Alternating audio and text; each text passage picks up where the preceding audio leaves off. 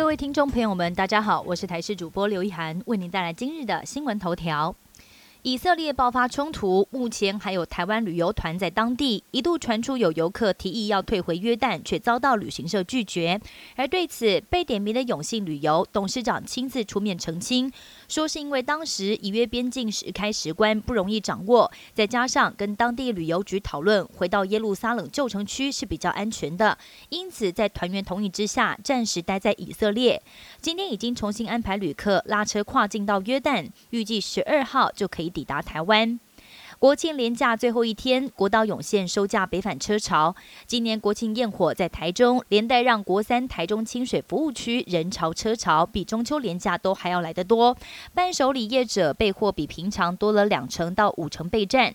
服务区的业者也表示，这四天连假营业额有将近超过一千四百万。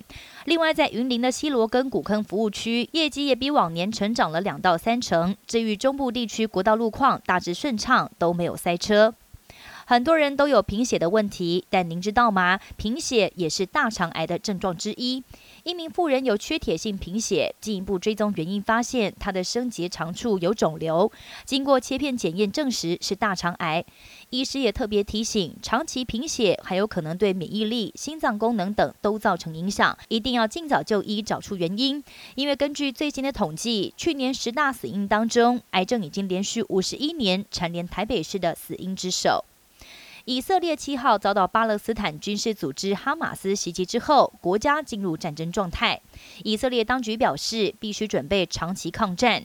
而在九号，以色列全国各地超市跟杂货店都出现了物资抢购潮，有人是为了自家囤积战备存粮，也有人是来采购物资给以国国军，希望能够助他们一臂之力。以巴战火爆发第四天，国际间各家航空公司也纷纷取消航班，逃难人潮挤爆以色列第二大城特拉维夫的机场。但以国军方下令征召三十万名后备军人，海外犹太人也归心似箭，抢购机票回国参战，形成强烈的对比。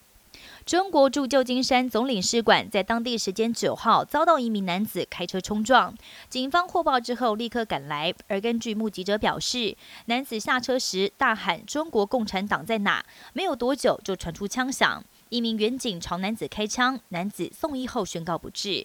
以上新闻由台视新闻编辑播报，感谢您的收听。更多新闻内容请锁定台视各界新闻以及台视新闻 YouTube 频道。